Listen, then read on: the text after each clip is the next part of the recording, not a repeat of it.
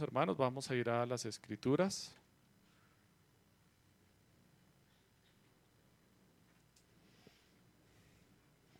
A la primera carta de Timoteo.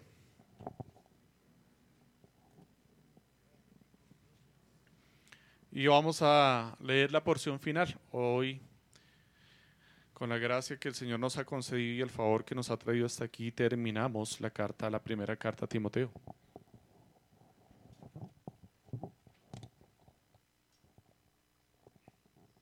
Estamos entonces en el capítulo 6 y vamos a leer los últimos dos versículos, versículos 20 y 21.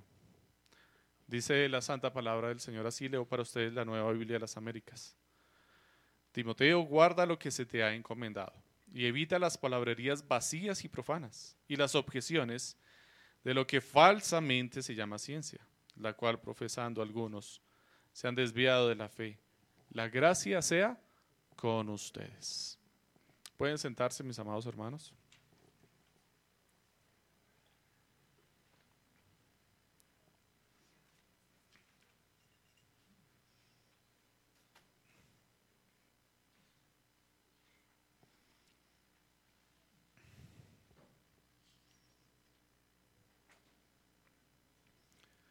Quiero leer para ustedes algo del contexto. Nuestro hermano Ángelo expuso la palabra del Señor la semana pasada en esta porción de las Escrituras. Y a primera vista, yo también pasé por ahí y cuando lo leí, ligeramente consideré, no, estos son dos temas separados, no tienen nada que ver, son relacionados, son dos sermones diferentes. Pero no, y quiero leer el contexto para que lo tengamos presente porque vamos a beber del contexto durante todo el sermón para poder ser nutridos por la palabra del Señor. Dice desde el versículo 17, lo que nuestro hermano Ángelo predicó la semana pasada. A los ricos en este mundo enséñales que no sean altaneros ni pongan su esperanza en la incertidumbre de las riquezas, sino en Dios, el cual nos da abundantemente todas las cosas para que las disfrutemos. Enséñales que hagan bien, que sean ricos en buenas obras, generosos y prontos a compartir acumulando para sí el tesoro de un buen fundamento para el futuro, para que puedan echar mano de lo que en verdad es vida. Llegamos entonces al final de la carta de Timoteo, mis amados hermanos, y en esta última porción de las escrituras que acabamos de leer, los versículos 20 y 21, encontramos dos instrucciones sencillas, claras, que bien podrían resumir toda la carta de Pablo a Timoteo. ¿Identificaron cuáles son esas dos instrucciones sencillas y claras? La primera, ¿no? Es muy evidente. Timoteo, oh Timoteo, guarda lo que se te ha encomendado. ¿Y la segunda cuál es?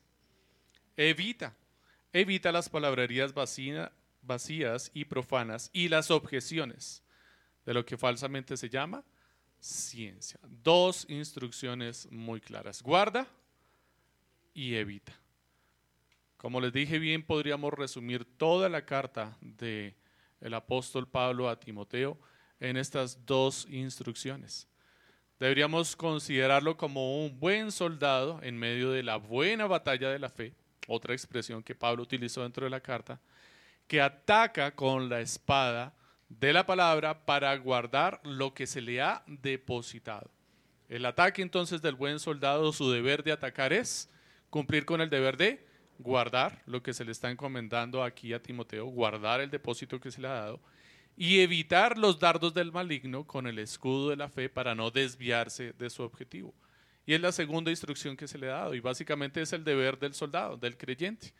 Guardar el depósito que se le ha dado combatiendo con la palabra y evitar los ataques del maligno para mantenerse firme y llegar hasta el final, llegar hasta la meta. En eso se podría resumir básicamente todas las instrucciones que Pablo ha dado a Timoteo a lo largo de la carta. Cada instrucción que hemos visto, las instrucciones iniciales que vimos en el capítulo 1 y en el capítulo 2, hablan acerca de eh, tener cuidado con los falsos maestros que se levantan en la iglesia, que traen vanas palabrerías, que solamente pretenden presumir de un conocimiento o de un falso conocimiento, como Pablo lo está llamando aquí, ellos creen que es ciencia lo que tienen, ellos creen que es conocimiento, pero ni siquiera conocen la ley, les dice le dice Pablo a Timoteo, ni siquiera saben de lo que hablan, ni siquiera entienden lo que están diciendo, solamente hablan por hablar. Esa es la primera instrucción en la que Pablo se va ocupar, eh, Timoteo se va a ocupar en el capítulo 1 y 2 por la instrucción de Pablo. Después encontramos una instrucción con respecto al trato que debe darle a la iglesia para la dirección de la iglesia, y allí la instrucción es para elegir los ancianos, para elegir diáconos. Vimos que se habló acerca de las ancianas en la iglesia y también se habló acerca de las diaconisas y comprendimos a qué se refiere con ancianas en la iglesia, a qué se refiere con diaconisas y bajo qué figuras se encuentran estos oficios dentro de la iglesia y cómo se deben desarrollar bajo la autoridad que Dios ha dado a los oficiales de la iglesia, que son quienes? Los ancianos, los que se ocupan de la predicación de la palabra, los que se ocupan de gobernar y los diáconos de la iglesia. Estos son los oficiales. Posteriormente encontramos nuevamente en los capítulos 4 y 5 y parte del 6 una nueva exhortación a tener cuidado con los falsos maestros que están en medio de la iglesia. Recuerden que estamos hablando de personas que están involucradas dentro de la iglesia, no están por fuera de la iglesia, que han desviado la verdad de la palabra, que enseñan mentira, que solamente buscan una ganancia deshonesta, lucrar sus bolsillos por medio de vanas palabrerías, que en algún momento conocieron la verdad, pero por prestar atención a palabras necias, a comentarios que no tenían ningún propósito y que estaban muy bien arreglados, palabras muy bonitas que podían sonar muy bien, con mucha rimbombancia, fueron atraídos, así como Eva fue atraída por las dulces palabras de Satanás, esas palabras que estaban sembradas en nuestro corazón y que con dificultad queremos rehusar, se desviaron de la fe y era necesario poner orden otra vez a estos asuntos. Pablo culmina dando unas instrucciones también a Timoteo acerca de su carácter, el carácter con el cual debe formar, cuidar y velar por la iglesia. Unas instrucciones personales, unas instrucciones seccionadas por cada grupo de la iglesia. Le habla a las viudas, le habla a los ancianos, le habla a los más jóvenes, le habla a los esclavos. Finalmente le habla a los ricos. Y por último, el último llamado al orden que Pablo le hace a Timoteo, en donde resume todo lo que ya le ha dicho anteriormente con dos expresiones. ¿Cuáles son? guarda y evita. ¿Qué debe guardar? ¿Qué es lo que debe guardar Timoteo? ¿Qué dice el texto? Lo que se le ha encomendado. Para estas alturas del partido, Timoteo y cualquiera de nosotros debería tener muy claro qué fue lo que se le ha encomendado. ¿Por qué? Porque durante toda la carta, Pablo se ocupó en decirle a Timoteo cuál es su encomienda, su ordenanza, su mandamiento, que es lo que debe cuidar. Y se lo ha dado en detalle, se lo ha desmenuzado. Así es que cuando Pablo le dice a Timoteo, guarda lo que te he encomendado, Timoteo no se pregunta, ¿a qué se refiere? Timoteo lo debe tener muy claro y debe saber cuál es la encomienda que le ha sido dada.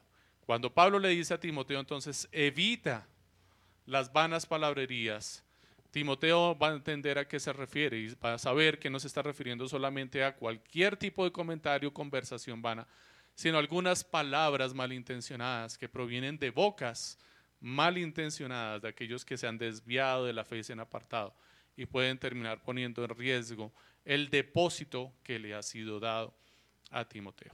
La semana pasada Veíamos, eh, hablábamos, eh, nuestro hermano Ángelo hablaba acerca de los tesoros celestiales. Veíamos cómo hacernos tesoros celestiales, cómo guardar un tesoro en el cielo a través de nuestra buena conducta cristiana, de la evidencia de la fe en nuestras vidas. No obramos por conducta, la conducta es el resultado de la transformación de nuestro corazón. La conducta pone en evidencia la obra que ha hecho Dios en nuestro corazón. La conducta no es nuestro medio de evaluación, la conducta es el resultado que damos por gracia en gratitud a la obra que el Señor ha hecho en nuestras vidas. Y esta conducta, estas obras, estas acciones, la predicación del Evangelio, la compasión hacia nuestros hermanos necesitados, el alimentarnos y nutrirnos de la palabra, levantan o preparan un tesoro en dónde? En el cielo es un tesoro celestial. Como por medio que llegan, eh, que está siendo guardado por nosotros, eh, por medio de una práctica de fe sincera. Allí estamos haciendo abonos a nuestra cuenta celestial. Hoy vamos a ver lo contrario. ¿Y a qué me refiero con lo contrario? Cómo Dios toma de su tesoro celestial y nos lo ha consignado a nuestra cuenta. Nos ha hecho un gran depósito. Como, como hemos titulado el sermón para el día de hoy, el depósito de la fe. El Señor nos ha hecho un depósito de fe a nuestra cuenta. La semana pasada entonces veíamos cómo nosotros vamos a abonar a la cuenta celestial, a nuestra cuenta celestial. Hoy veremos cómo el Señor nos ha hecho un abono a nuestra cuenta aquí en la tierra, ahora. ¿Quiere usted saber, mi amado hermano, cuál es eso a lo que Pablo llama el depósito de la fe? ¿A qué se refiere cuando le dice a Timoteo, guarda lo que se te ha encomendado? Pues bueno, mis hermanos, nos ocuparemos hoy en esos dos puntos en los que Pablo le quiere dejar claro a Timoteo cuál es el depósito de la fe y cómo guardar, velar y cuidar de él. ¿Cuáles son esos dos puntos entonces? Los tenemos claros ya. ¿Cuáles? Guarda lo que se te ha encomendado y evita las distracciones. Guarda lo que se te ha encomendado y evita las distracciones. Tal vez a usted estas dos expresiones le suenen muy familiares y de pronto le remonten en su mente a un evento histórico, cataclísmico, que trajo graves consecuencias para la humanidad completa, aún para la creación. No sé si lo tiene presente, no sé si lo recuerda. Le puedo mencionar los personajes de este evento. Tenemos una serpiente, tenemos una mujer que ya había sido nombrada por su esposo como Eva, y tenemos al hombre que se le había dado una gran comisión, una encomienda, a quien le había sido dado el gran depósito de qué? Guardar del huerto del Edén. ¿Se le hacen semejantes las recomendaciones, las instrucciones? puede identificar las características. Una instrucción clara, guarda el depósito de la fe, cuida la encomienda que se te ha dado, guarda del huerto del Edén. Y encontramos allí a aquellos, aquellos que tienen vanas palabrerías, palabras dulces al oído del corazón del hombre, que desvían de la verdad y terminan llevándonos al engaño. Y encontramos a Satanás hablando allí mentira, encubierta falsamente, ¿cierto? Muy bien disfrazada, Aparentemente era bueno, ¿cierto? De hecho, Eva, cuando evalúa lo que Satanás le está diciendo, ella dice, pues esto es codiciable, deseable para alcanzar sabiduría. Y ella lo evalúa como algo bueno. Y de hecho extiende su mano y toma del fruto. Fue engañada, fue desviada, fue atraída por las distracciones que Satanás traía delante de su vida. Esto es lo que debemos considerar hoy, mis amados hermanos, como todos somos susceptibles hoy en día a descuidar esta encomienda que nos ha sido dado y a distraernos fácilmente con las trampas del mundo y de Satanás. Dice la palabra del Señor que allí donde está tu tesoro está también tu corazón. Donde está tu tesoro, allí está tu corazón. Tu corazón vibra, late y se mueve por la final del partido de ayer, ¿no? Allí donde está tu tesoro, está tu corazón. ¿Qué es lo que mueve tu corazón? ¿Qué es lo que hace que tu corazón se mueva a tomar decisiones, acciones, compras, a descansar o a dormir más o menos? Eso es lo que tú consideras tu tesoro. Eso es lo que tú vas a defender y eso es lo que tú vas a evitar, eso es lo que vas a cuidar de distracciones que vengan a tu vida para que no te sea sacado o robado este valioso tesoro. ¿Tú comprendes realmente cuál es el verdadero tesoro que debes guardar en tu vida? Guarda lo que se te ha encomendado, es lo primero que le dice Pablo a Timoteo en el versículo 20. Y empieza con una exclamación que no se ha traducido en la nueva Biblia de las Américas, pero ahí hay una palabrita antes de Timoteo, una exclamación. Dice, oh Timoteo. Y es de importancia y es de considerar. Si tenemos en cuenta que el nombre de Timoteo solo ha sido mencionado tres veces durante toda la carta a la que le está escribiendo a Timoteo. Tres veces, una carta que está dirigida a Timoteo y durante toda la carta solamente aparece el nombre de Timoteo tres veces. En el saludo, en el primer versículo, cuando lo llama Timoteo. La segunda vez cuando le da la misma instrucción de guardar el mandamiento y le dice guarda el, este mandamiento y le dice hijo Timoteo. Y aquí al final lo vuelve a mencionar por su nombre y le dice, oh Timoteo. Esta exclamación es importante porque Pablo quiere recalcar allí que lo que le tiene que decir es algo admirable, es algo importante. No lo está dando una instrucción como las anteriores que le ha dado, que asume que está hablando directamente como Timoteo, sino que quiere llamar su atención de nuevo. Y le dice, oh Timoteo, presta atención Timoteo, oye, voltea a mirarme, aquí estoy, mira, escucha lo que te tengo que decir. Guarda la encomienda que se te ha dado. Guarda el depósito de la fe.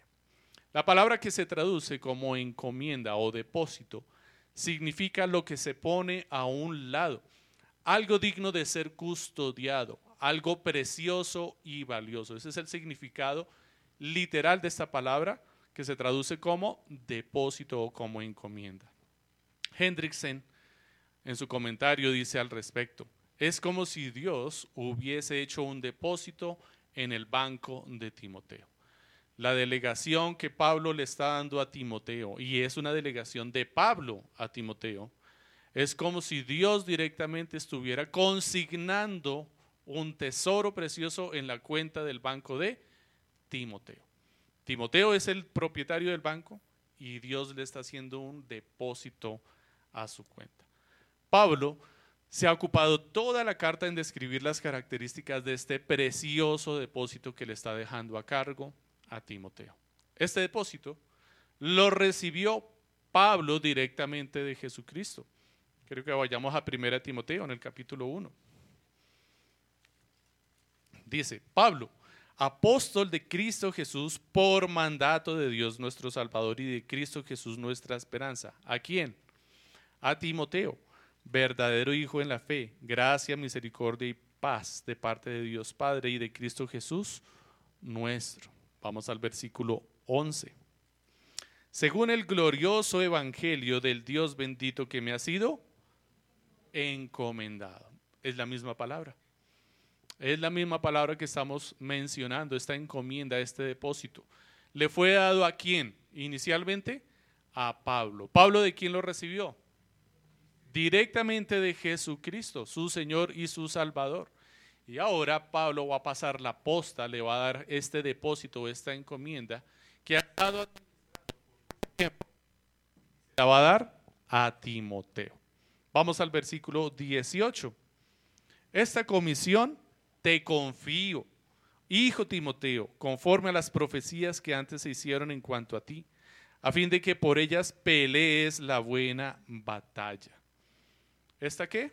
Comisión te confío. No es la primera vez que Pablo le menciona acerca de la comisión que le ha sido dada a Timoteo, pero al final utiliza unas palabras particulares que hacen que podamos llamar a este evento como el depósito de la fe. Ese depósito, ese tesoro que se encuentra en vasijas de barro, como lo llama Pablo en la segunda carta a los Corintios en el capítulo 4, el versículo 7 es un tesoro que ha sido depositado en vasijas de barro. ¿Quiénes son las vasijas de barro? Dice Corintios, somos nosotros. ¿Y cuál es ese tesoro que ha sido depositado en las vasijas de barro? Según 2 Corintios. La fe, la palabra de Dios, la suma de toda la doctrina, el evangelio de salvación. Es ese depósito que ha sido guardado en nosotros, que somos vasijas de barro. Ese mensaje es el evangelio de salvación y ha llegado a cada uno de nosotros bajo la supervisión del Espíritu Santo. Vamos a la segunda carta de Timoteo. Lo leímos ahora durante la liturgia. Segunda carta de Timoteo dice el versículo 1, capítulo, capítulo 1, perdón, versículo 14. Pero bien haríamos si leemos desde el verso 12. Por lo cual, también sufro estas cosas, pero no me avergüenzo porque yo sé en quién he creído y estoy convencido de que Él es poderoso para qué? Para guardar mi depósito hasta aquel día. Retén la norma de las sanas palabras que has oído de mí en la fe y el amor en Cristo Jesús. Guarda mediante qué? El Espíritu Santo que habita en nosotros el tesoro que te ha sido encomendado. Más claro que el agua no puede estar, mis hermanos. Pablo recibió una encomienda de nuestro Señor Jesucristo. La obra del Espíritu Santo le ha guiado en esta encomienda. Pablo mismo dice que el mismo Señor Jesucristo y la obra del Espíritu Santo le ayudan a guardar esta encomienda. O sea que la ordenanza que Pablo le está dando aquí a Timoteo cuando le dice guarda el depósito de la fe, no es una labor que recaiga completamente sobre los hombros de Timoteo, sino que depende de la gracia del Espíritu Santo para que la pueda guardar. Es por causa de la obra del Espíritu Santo que Timoteo y Pablo pudieron guardar el depósito que les fue conferido. Pudieron proteger este tesoro de los ladrones y usurpadores. No fue por su virtud o capacidad, fue por la obra del Espíritu Santo. Pero pues bueno, tenemos claro que este depósito ha sido conferido de persona a persona. Inicialmente a Pablo y Pablo se lo transmitió a Timoteo y ahora Timoteo tiene como deber velar por cuidar este tesoro y conferirlo a sus hermanos en la congregación, aquellos que están escuchando. Específicamente a la iglesia de qué? Esta, esta carta está dirigida a la iglesia que está en, en Éfeso. Recuerden que Timoteo es el pastor de la iglesia de Éfeso, así es que esta carta está muy relacionada con la carta dirigida a los Efesios. Mi amado hermano, ¿entiendes tú que eres una vasija de barro hecha por Dios en la que Él ha hecho un gran depósito por medio de aquellos que te predicaron el Evangelio? ¿Recuerdas tú a la persona que te predicó el Evangelio? Como lo mencionaba el pastor Andrés hace 15 días. Esa viejita que oró toda su vida por la transformación, conversión del pastor Andrés, que oraba y le predicaba continuamente el Evangelio ¿Tú recuerdas a esa persona que tú menospreciaste muchas veces en tu vida? De la cual te burlaste que te predicaba el Evangelio. ¿Tú recuerdas la obra de esa persona? Porque es muy importante. Porque a través de esa persona Dios ha hecho un depósito en tu cuenta. Ha dejado un gran tesoro para esta vida y para la vida venidera en tu vida. En tú, en tu vida que solamente en ti que solamente eres una vasija de barro hay un gran y precioso tesoro. Tú eres el banco que Dios ha elegido para guardar el especial tesoro de su santa palabra. Es tu deber cuidar este tesoro. Su cuidado involucra la fiel transmisión o depósito a la siguiente generación. Tú has considerado que si eres un banco en el cual ha sido depositada la fe, Tú debes velar porque esa fe sea administrada apropiadamente de tal forma que la puedas transmitir a la siguiente generación. Esto implica que debes continuar proclamando el puro evangelio y como un centinela valiente y vigilante debes apresurarte a la defensa cuando sus preciosas verdades son atacadas o se presentan de una mala forma. Guardas tú ese celo genuino y sincero por la verdad de la palabra, para que la palabra del Señor sea expuesta con claridad, para que la palabra del Señor sea expuesta en su totalidad, y no solamente parcialmente, para cuando veas que alguien está predicando el Evangelio, tú puedas escuchar y velar porque realmente se le está predicando el Evangelio y no una verdad diluida en lindas palabras de este mundo y en huecas filosofías y sutilezas. ¿Has visto que realmente se predique el Evangelio del Señor en el púlpito y velas porque la palabra del Señor se predique en el púlpito y no filosofías huecas y sutilezas? Ni psicología centrada en el hombre, que es lo que encontramos hoy en día en el mundo. Siempre que hemos visto la psicología, la psicología se origina en el hombre y se, se centra en el hombre y tiene como propósito el hombre. Y es completamente errado llegar a estas conclusiones. Una verdadera psicología, una buena psicología, debe provenir de la verdad de la escritura, del Creador. ¿Quién más conoce la psique del hombre que Dios mismo? ¿Quién más conoce la mente del hombre que Dios mismo? Si alguien quisiera hacer realmente psicología, tendría que primero hacer teología, para poder comprender la mente del hombre, para poder comprender qué es lo que necesita, lo que hay en su corazón.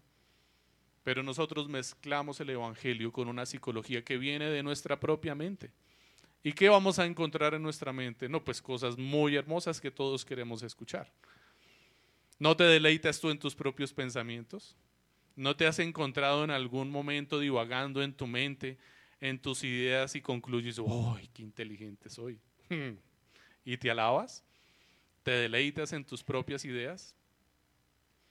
¿Estás dispuesto a confiar tus decisiones en alguien que tiene ese pensamiento? ¿Vas a tomar decisiones que solamente te alaban y, te y buscan tu propio interés personal? Y te pregunto, ¿esas conclusiones llevan a la gloria de Dios? ¿Tienen como propósito exaltar el nombre del Señor? ¿Tienen como deseo guardar el depósito de la fe? ¿O solamente tienen como propósito guardar lo que tú atesoras en tu propio corazón? Tus intereses personales.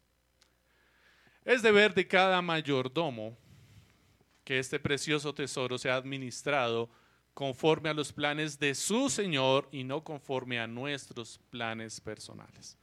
Este precioso tesoro del cual estamos hablando, que nos ha sido confiado, es, ya lo hemos mencionado varias veces, la santa palabra de Dios. Pablo se lo mencionó a Timoteo al principio del capítulo 6, ¿lo recuerdan? Las sanas palabras de Jesucristo, la buena doctrina, el evangelio de salvación. ¿Cómo estás administrando tú esa palabra? Cuando tú te levantas a hacer tu devocional y a leer la palabra del Señor y a orar, ¿cuál es la intención o la motivación que tienes en tu corazón? Déjame intentar adivinar si piensas tal vez como yo he pensado en muchas ocasiones. Señor, guárdame en este día para que todo me salga bien y no me vaya a pasar nada malo. Y voy a leer la palabra del Señor, pues porque no quiero que las cosas me vayan a salir diferente a como yo tengo planeado y quiero que el Señor bendiga mi día y me salgan las cosas bien. Pregunta, en ese pensamiento, ¿para quién estás administrando la palabra de Dios? ¿Para los intereses de tu Señor o para tus propios intereses? ¿Te has acercado a la palabra del Señor con este propósito? De pronto solo me pasa a mí. ¿Has tenido estas intenciones en tu corazón al acercarte a la palabra del Señor? Vamos a ver qué dice el Señor para mí hoy. ¿Cierto? Y Judas se ahorcó.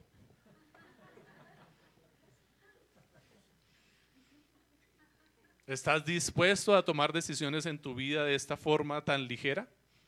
¿O realmente quieres poner el depósito de la palabra de Dios al servicio del que te la dio? Al servicio de tu Señor.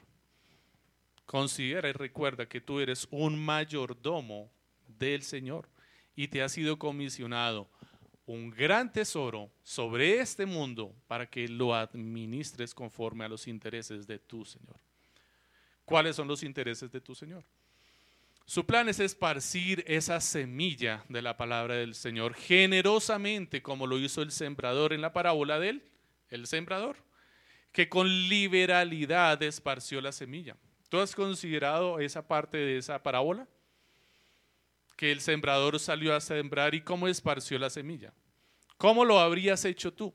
Si tú tienes tu terreno y en tu terreno hay una parte pedregosa, hay un camino, hay una parte con espinos y está la buena tierra, y tú eres un buen administrador de la palabra del Señor, ¿cómo habrías esparcido tú la semilla?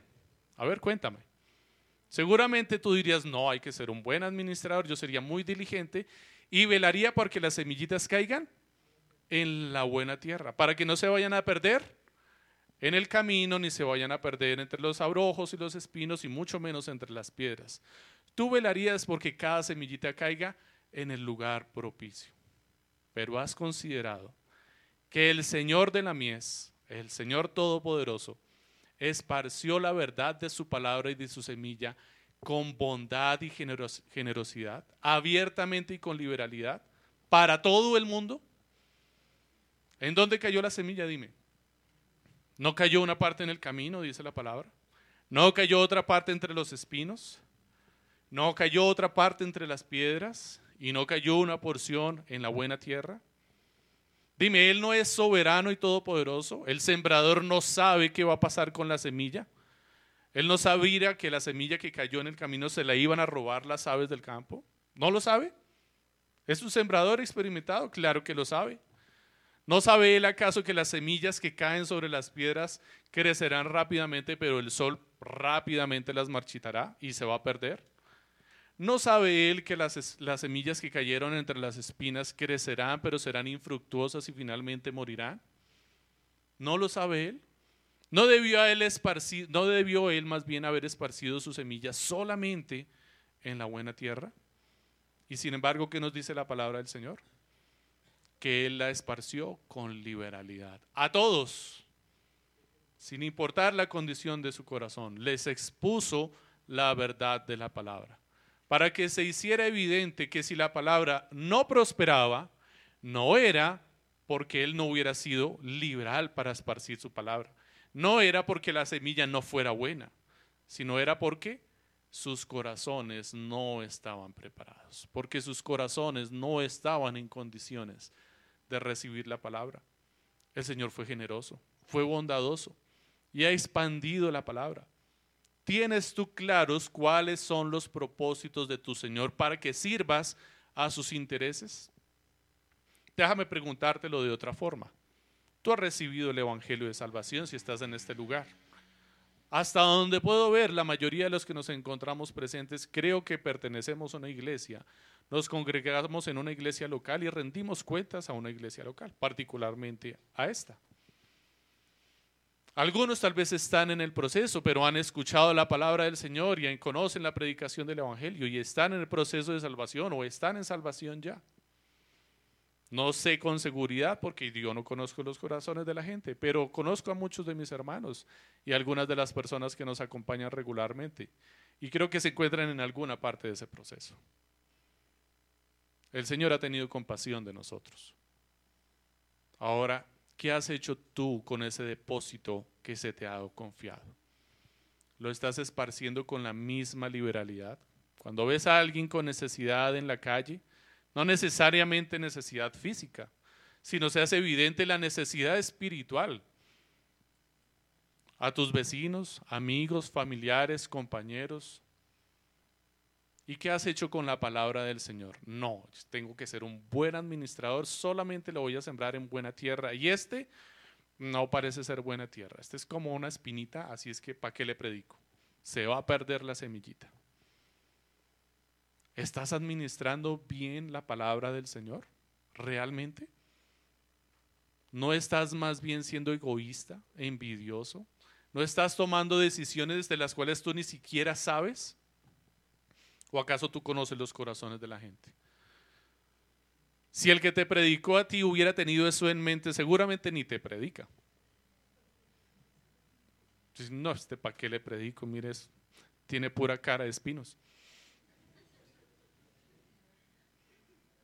o tiene cara de piedra, cara de puño. ¿Para qué le predico? Esa palabra se va a perder. Hay que ser buen administrador, mejor la retengo. Mis amados hermanos, servir a los intereses del Señor administrando el buen depósito que nos ha sido comisionado es esparcir con liberalidad la palabra del Señor. Es ir abiertamente al mundo, a todo el mundo, a toda lengua, a toda tribu, a toda nación a exponer la palabra del Señor. Hablar con gracia y con compasión. Eso es guardar el buen depósito de la fe.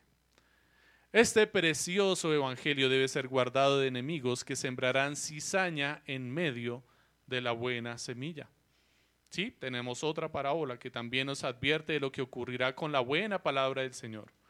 Una buena palabra que ha sido sembrada en un buen campo y que ha prosperado y ya, y ya se ve el cultivo. Pero vendrá el enemigo en la noche, dice la palabra del Señor, y pondrá cizaña en medio del campo. Y el Señor nos dice que tenemos que guardar ese depósito de la fe y cuidarlo de aquellos cizañeros, de aquellos que traen mentira y engaño. Tú has estado velando y siguiendo a aquellas personas a que les has predicado el Evangelio para que esa palabra no sea distorsionada, no sea corrompida, no sea contaminada, porque vendrá el enemigo a distorsionar la palabra. ¿Le has visitado nuevamente para seguirle guiando en la palabra, para corregirle, teniendo compasión de aquel que tiene sus rodillas débiles, de aquel que se apoya en la caña quebrada, anticipando lo que le va a pasar? No confíes en Egipto, confía en el Señor. Es el deber de un buen administrador. Eso es administrar bien el depósito de la fe. Lo que nos fue confiado no lo hallamos nosotros. No lo inventamos. No es un bien privado, sino que ha de ser publicado. Nuestro deber es exponerlo, no agrandarlo ni diluirlo, tampoco decorarlo o simplificarlo. Somos sus guardianes. Debemos guardar el depósito de la fe y exponerlo tal cual nos ha sido dado. Se nos dio oro. Oro debemos darle a la siguiente generación. No plomo, ni bronce, y menos y no menos de lo que nos fue dado. ¿Sabes por qué se menciona allí el plomo, no? Porque entre la tabla química hay una mínima, mínima, mínima, mínima diferencia entre las características del plomo y del oro. De ahí que se tenga la idea de que la alquimia es el proceso químico por el cual se podría convertir el plomo en oro. Hasta el momento nadie lo ha podido hacer. Porque el oro es oro. Así tenga una mínima diferencia con el plomo. Así se vea, así sea eh, en sus características muy parecido. Por otro lado, el bronce es muy diferente del oro, pero se parece mucho brilla como el oro, tiene un color muy parecido al del oro. Fácilmente podrías engañar a alguien haciéndole pensar que es oro. Una de las características del oro es su maleabilidad y se puede identificar cuando lo muerdes, porque se talla, se van a hundir los dientes en el oro. Si haces eso con el bronce, va a pasar también lo mismo. El bronce también tiene alta maleabilidad, pero no es oro. ¿Qué es lo que tú estás esparciendo? ¿Qué es lo que tú estás predicando? ¿Es el oro que te fue confiado? ¿Es la misma cantidad de oro que te fue confiada? ¿O quieres hacer pasar gato por liebre? Eh, digamos en nuestras expresiones. Pablo veía a Timoteo como su hijo, como alguien que sentía lo mismo que él, como alguien en quien podía dejar tal depósito. De esa forma llama Pablo a Timoteo en la carta a los filipenses les envío a mi amado hijo Timoteo, en quien puedo confiar, quien sé que hará lo mismo que yo haría. Tú has buscado predicar el Evangelio de tal forma, enseñar la palabra del Señor con alguien que puedas construir una relación a la que puedas decir, yo sé que puedo estar confiado ya y que esa persona va a enseñar fielmente la verdad. A la que puedas llamar hijo, y este llamado especialmente es para los padres, porque es nuestro deber como padres poder llevar y guiar a nuestros hijos a crear en ellos personas fieles, sinceras y honestas que puedan delegar esta comisión. ¿Recuerda la parábola de los talentos, mis hermanos? Otra parábola más. A los tres siervos les fue dado conforme a su capacidad. De los tres se esperaba conforme a lo que se les había dado. No se le estaba demandando al que le dieron un solo talento que rindiera como al que le dieron cinco. A cada uno se le dio conforme lo que podía y se esperaba de ellos lo que se sabía que podían dar. No se esperaba más. Incluyendo al que menos se le dio, que no se le dio poco, se le dio un talento, el salario de un año completo. De él se esperaba que al menos hubiera guardado el depósito y no que lo escondiera. Y cuando digo guardar el depósito, no es lo que él hizo, él lo escondió. Y si entendemos guardar el depósito como lo entendemos en esta porción, guardar el depósito es administrarlo correctamente. Guardarlo era ponerlo a producir. Al final su señor cuando regresa le dice, por lo menos lo hubieras entregado a quién? Al banco. ¿Para qué? para que me des los intereses. Ahora, ¿esperaba él obtener una ganancia de este hombre del banco de los intereses? No, esto no es una ganancia. Si tú utilizas un poquito de sentido común y entiendes un poquito de cómo funcionan las finanzas, vas a entender que los intereses no es algo que estés ganando realmente. Porque si tú depositas hoy un millón de pesos en el banco y lo retiras dentro de un año con los intereses, ¿Cuánto vale ese millón de pesos y los intereses con respecto a lo que valía hoy en día? ¿Valen lo mismo? ¿No se devalúa la moneda?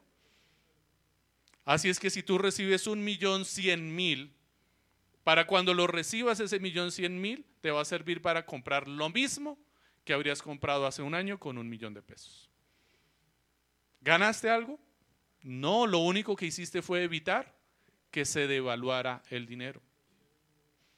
Y este hombre ni siquiera guardó el depósito, porque cuando le devolvió el dinero a su señor, le devolvió menos de lo que le habían dado. Le devolvió la misma cantidad, pero ya había pasado tiempo, así es que ese dinero ya no valía lo mismo. Guardar el depósito es velar porque no pierda sus características, sus capacidades, sus virtudes.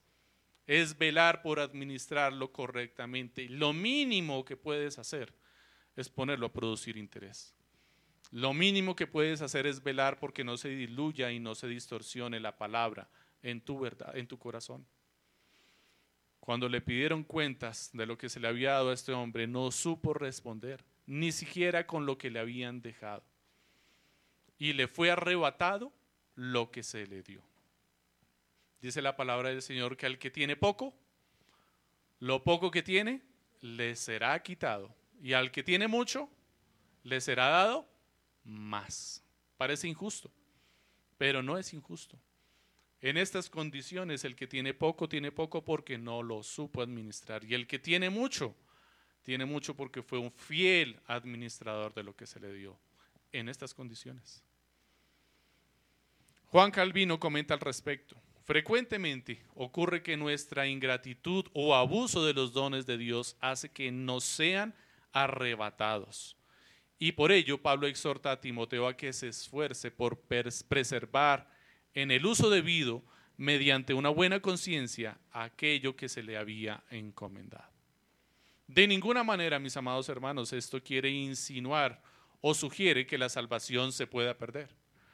Pero sí deja claro que quienes perseveran en actuar con tal descuido ponen en evidencia que no atesoran los bienes celestiales, sino más bien los terrenales, perecederos, los que traen amargura al corazón de los hombres, porque siempre están pensando en cómo van a poder perder lo que han atesorado. Y les duele en su corazón y se llenan de amargura por estar cuidando lo que alcanzaron. Esto pone en evidencia en dónde está el corazón de los hombres, porque allí donde está tu tesoro está también tu corazón. Nuestro deber se extiende a las siguientes generaciones. Debemos no solo levantar prole, sino ser responsables en la formación de su carácter para que reciban el depósito y la responsabilidad que éste conlleva. Esto es básicamente un problema de mala administración y por eso está muy relacionado con el sermón de la semana anterior. Si en el sermón de la semana anterior hablábamos de las riquezas terrenales y de las que deberíamos realmente, en las que deberíamos realmente ocuparnos, las celestiales, y, no, y veíamos que no se decía que la riqueza fuera mala realmente, ni que fuera malo tener riqueza. El problema es el corazón. ¿En dónde está puesto nuestro corazón? Si solamente está puesto en el deseo de atesorar en la tierra o de alcanzar riquezas celestiales.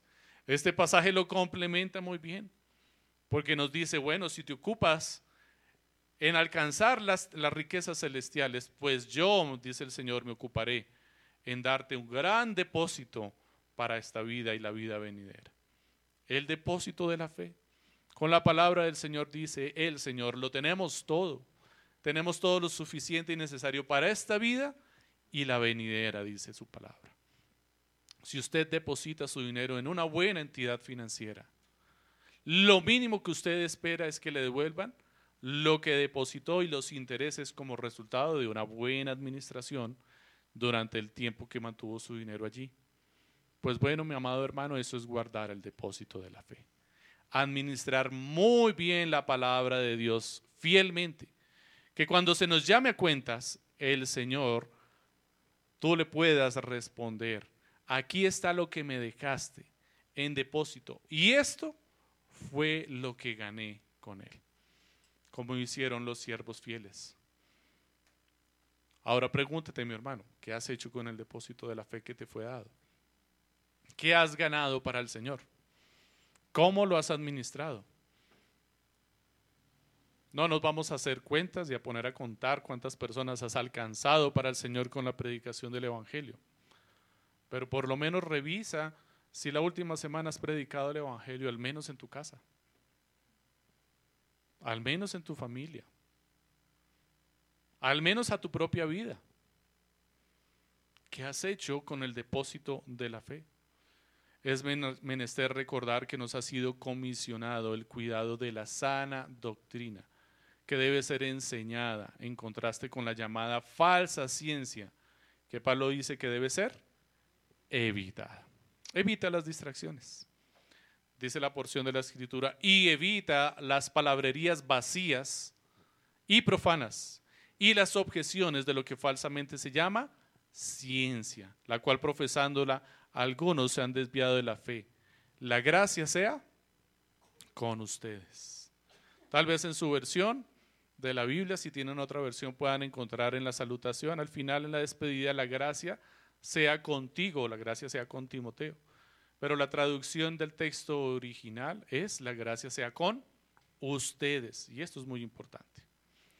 Al igual que en el Edén, guardar el depósito de la fe involucra el deber de evitar las distracciones, especialmente las ideas vanas a las que nuestro corazón engañoso es propenso. Nuestro corazón es susceptible a estas vanas palabrerías.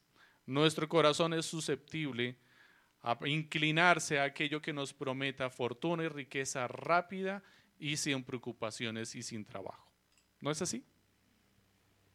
No por eso es que podemos ver que definitivamente estos negocios prosperan. Negocios en donde se promete riqueza rápida, sin esfuerzo, sin trabajo, sin mayor riesgo, y usted puede estar tranquilo en su casa y obtener riqueza, ¿o no? Nuestro corazón es propenso a decir, está fácil, está chévere, no hay mucho riesgo, probemos con poquito a ver cómo nos va. Y ahí nos enganchan y caemos en la trampa. Porque nuestro corazón es susceptible. Todos nuestros corazones son susceptibles a caer en palabras vacías, en palabras vanas, en falsas promesas. Frente a un hablador que presume de conocimiento, nosotros fácilmente aplicaríamos el verso que dice, examínalo todo y retened lo bueno. Y nosotros decimos, no, pues estamos aplicando la palabra de Dios. La palabra del Señor dice, examínalo todo y retened lo bueno. Y viene un charlatán hablarnos palabras bonitas, se levanta en un púlpito a alguien que tiene muy linda forma de hablar y nos dice muchas palabras bonitas y nosotros, amén, aleluya, y nos animamos. Y qué bueno y qué chévere. Y es que hay que examinarlo todo, escucharlo todo y retener lo bueno. ¿Y qué está diciendo Pablo aquí? Frente a los charlatanes, frente a los que tienen vanas palabras, ¿qué dice? Dice, escúchenlo y retengan lo bueno. No, ¿qué está diciendo? Evítalos. Como a José, huye de ellos. No te quedes esperando a ver si puedes sacar provecho de lo que te dicen. Huye de ellos. No cedas tu oído a escuchar estas palabras necias. ¿Por qué? Porque tu corazón es propenso a adular y aceptar y a recibir estas mentiras. Nuestro deber frente a tales palabrerías vanas no es escuchar y filtrar, es evitarlas y es procurar que la iglesia las evite. No podemos dejar que nadie corra tras estas mentiras. Tenemos que apartarlo de ese camino. De ahí que el error y el pecado de Adán haya sido permitir que Eva hablara con Satanás. Su deber era guardar el huerto del Edén. Y él debió haber cuidado que Eva no prestara atención a las palabras dulces de Satanás. Y eso que ellos no estaban en la condición que nosotros estamos, propensos al pecado. Recuerden que ellos estaban en una condición diferente. Estas palabras vacías y profanas que debemos evitar son la forma de hablar de aquellos aduladores que mezclan la sencillez del Evangelio con palabras rimbombantes solamente para ser reconocidos. No les interesa la edificación ni la salvación de los oyentes, sino los elogios y la fama que vienen al final de su intervención.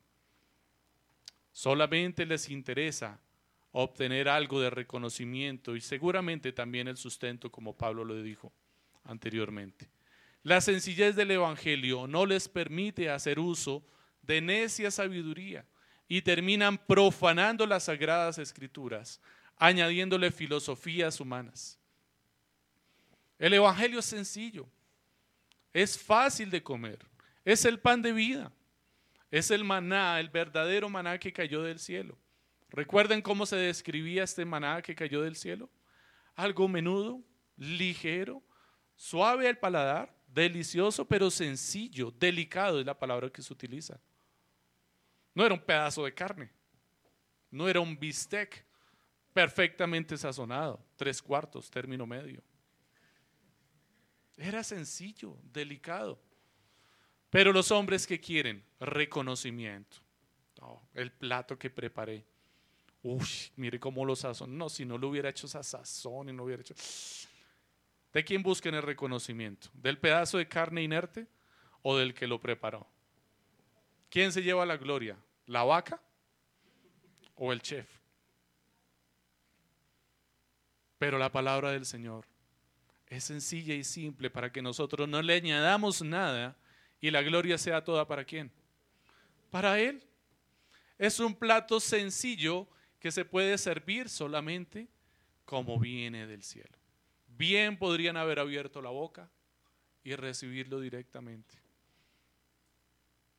¿O no es así? Ese es nuestro deber al evitar las vanas palabrerías. Que la palabra del Señor, el Evangelio de salvación, la sana doctrina, venga a nosotros tal cual está en las Escrituras, sencilla, ligera, suave, con su dulzura, pero también con la dureza suficiente y necesaria para el pecador que nos arrepiente. Eso es lo que necesitamos cuidar y guardar y de lo que debemos apartarnos de esas necias palabras que intentan añadir, transformar, cambiar el sabor de la verdad de la palabra. El resultado de esta falsa ciencia que termina profesando algunos es cuál? Al final dice, desviándose de la fe terminan apartándose de la verdad. Este es un peligro real que no se sale de la providencia de Dios. Quien castiga a los arrogantes que se acercan a la fe con la intención oculta de obtener reconocimiento y ganancias deshonestas. Dios los deja enredados en sus errores absurdos. ¿No los ha encontrado? Que cuando usted les confronta con la verdad de la palabra, empiezan a utilizar las artimañas del maestro para defenderse y desenredar la pita que ellos enredaron. Y a la final, en medio de su enredo, listo, terminé. Y la gente queda como, bueno, sí, terminó, pero no entendí nada. ¿Preguntas? No hay preguntas, muy bien, pasamos y seguimos adelante. Su propósito es dejar claro que Él tiene el conocimiento. Y el deber de la iglesia es velar para que se guarde la palabra y la sana predicación del Evangelio, con su sencillez, con lo suficiente y necesario para nuestras almas. La iglesia, mis amados hermanos, no es un lugar para discusiones teológicas, que no consideran a los oyentes ni procuran su edificación. Pablo dice que quienes profesan este estilo de vida terminan desviándose de la fe, terminan en apostasía. ¿Has encontrado en las redes sociales estas discusiones? Este no es un lugar apropiado para estas discusiones teológicas tampoco. Porque a la final lo único que sale a la luz allí es que no se procuraba la intención de edificar al que estaba oyente. El único propósito de estas discusiones es dejar bien claro quién es el que más sabe. Eso es lo único que se puede encontrar al final. Cuando tú lees los comentarios y la cadena de comentarios, te has puesto a leer los comentarios, ¿no? Yo sí. Si te has puesto a leer los comentarios que vienen después, te vas a dar cuenta del resultado. ¿Qué salió después de una discusión teológica de estas? Enemistades, iras, contiendas, divisiones, amarguras y muchos que dicen, por eso es que yo no estoy en la iglesia. ¿Sí o no? Un buen pretexto un falso pretexto más bien, para justificar la intención de su corazón y salir. ¿No lo que está diciendo Pablo aquí? Y terminan desviándose de la fe, apostatando de la fe. Otro riesgo de distraerse en estas discusiones no solo afecta al que se enreda en ellas, sino a quienes se les deja de predicar y discipular por estar ocupado en vanas palabrerías. Cuando el pastor deja de atender la grey, cuando los hermanos dejan de atender a sus discípulos por estar atendiendo el WhatsApp, atendiendo las discusiones en el Facebook, por irse a atender una conferencia o una discusión, una pelea, un pleito de mayores conocimientos y saberes. No estoy hablando de enseñar públicamente. Estoy hablando de la intención del corazón de ir a presumir del conocimiento, que es de lo que está hablando Pablo aquí. y se descuidan los otros deberes. Es un riesgo también que finalmente, dice Pablo, termina desviando de la fe. Otro riesgo, como dice 1 Timoteo 6:5, es propio de estos hombres salirse de casillas en medio de sus acaloradas discusiones, pero no debería ser así entre creyentes, porque dice Santiago 3:18, porque la semilla cuyo fruto es la justicia se siembra en paz por aquellos que hacen la paz. La palabra del Señor se siembra en paz, no en medio de discusiones y peleas, no en medio de pleitos. Te apasionas por predicar la palabra del Señor bien, mi hermano. Te acaloras en medio de tu apasionamiento por predicar la palabra del Señor bien. Pero la palabra del Señor no se puede sembrar en medio de una pelea. Una cosa es tu apasionamiento por la palabra del Señor y otra cosa es que termines peleando por querer sembrar la palabra del Señor. Finalmente, ¿quién llevará la gloria en medio de una persona que es transformada a través de una discusión de estas? Puedes decir que se la va a llevar Dios porque se predicó la palabra del Señor en paz, o que se la llevó este hombre que con su astucia y sagacidad convenció al otro. Si le terminas añadiendo el plato, tu participación, la gloria se la lleva al chef y no la carne, no la vaca que puso la carne. Predica la palabra del Señor como viene, para que la gloria sea toda de Dios y tú no puedas decir, es que fue por mi sabiduría, es que fue por mis palabras, es que fue por mi conocimiento que se arrepintió. No, fue por la gracia del Señor que tuvo compasión de ti y de Él. Tuvo compasión de tu necedad y tuvo compasión del pobre que te estaba escuchando. Y a pesar de eso, el Señor operó en su palabra. El Evangelio, pues, el que, pues el que, perdón, el Evangelio, el que no se rinde ante la revelación de Dios, dice 2 Corintios 10:5, menos se rendirá ante la razón de los hombres. Nuestro deber es guardar este depósito de la fe y empieza cuidando la sana doctrina dentro y fuera de la iglesia. Las palabras de despedida de Pablo, aunque cortas, concluyen muy bien. La gracia sea con ustedes. No está en singular, está en plural, porque lo que empezó siendo una instrucción para el líder de la iglesia terminó siendo responsabilidad de toda la congregación. Toda la iglesia tiene el deber de guardar el depósito de la fe. Y lo que necesitamos para administrar muy bien el tesoro que nos ha sido depositado es, como dice Pablo en su despedida, en sus palabras finales, gracia. La gracia sea con ustedes. ¿No es curioso que el material del cual está hecho el depósito que se nos ha confiado es gracia? Ese depósito que nos ha sido confiado está hecho de gracia por todo lado.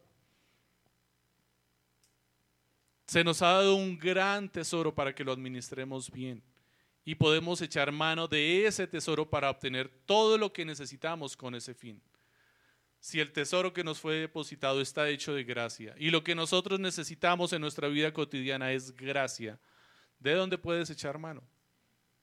Del tesoro que te ha sido dado. Ese depósito que tú debes administrar también es para que tú vivas de él. Esos cinco talentos, esos tres talentos, ese un talento que le fue dado a estos siervos para que lo administraran para su Señor, involucraba el sostenimiento de ellos. Ellos iban a vivir todo ese tiempo administrando sus recursos y su sustento. Y aún así obtuvieron el doble de lo que les fue comisionado. ¿No ha sido misericordioso Dios al darle un propósito a nuestras vidas y los recursos suficientes para su cumplimiento? No has mandado a trabajar, nos ha mandado, perdón, a trabajar para hacernos un tesoro en el cielo pero nos ha dejado un gran tesoro para que lo administremos en la tierra y suplamos todas nuestras necesidades con él. Literalmente podemos decir que se fue y a cada quien le dejó suficiente conforme a sus capacidades. Y un día volverá, nos dará la ganancia que obtuvimos con un tesoro que no era nuestro. Nos dejó las herramientas, el conocimiento y la materia prima y las ganancias que obtengamos son para nosotros. Nuestro deber es administrar bien sus recursos invirtiendo en la extensión de su reino. ¿No es un buen negocio? ¿Te han propuesto alguna vez un negocio como este? Mire, yo le doy el conocimiento, yo lo capacito, le doy las herramientas, le doy la materia prima, le doy el local, le doy el taller, le doy lo que necesita. Yo, caramba, y bueno, ¿y qué hay que hacer? ¿Qué, tengo que hacer yo? No, pues trabaje. Y lo que gane, pues es para usted, para su sustento. ¿No le parece raro? O sea, ¿y qué gana el que le está dando todo eso? Le da todo. ¿Y qué gana él? ¿Sabes qué gana? La gloria de su nombre. La extensión de su reino. ¿No es un buen negocio el que te propone el Señor? El depósito que te está dando de su palabra no es el mejor negocio que te puedan proponer. No es algo de lo que podrías ocuparte.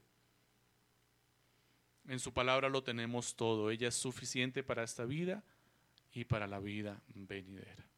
Terminamos con Juan 5:39, mis amados hermanos.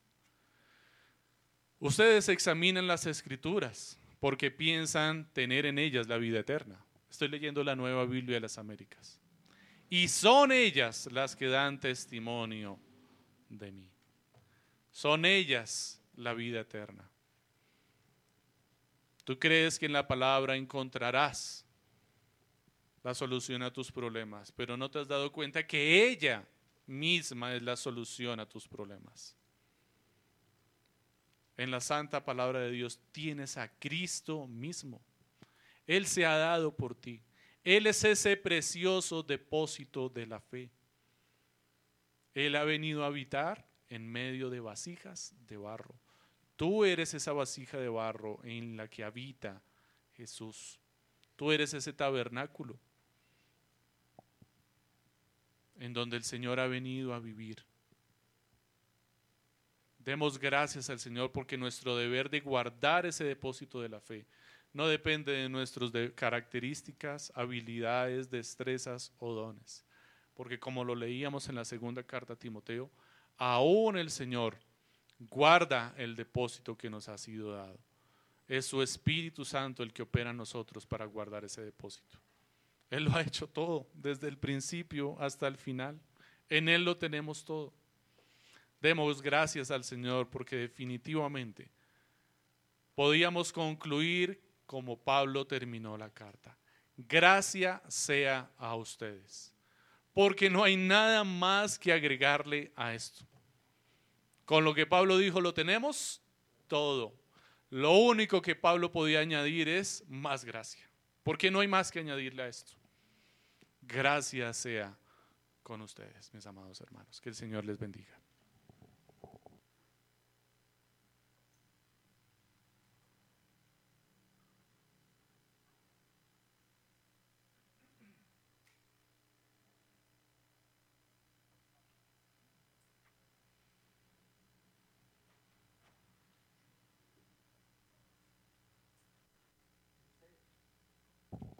Dice segunda de Corintios capítulo 8 versículos del 1 al 5.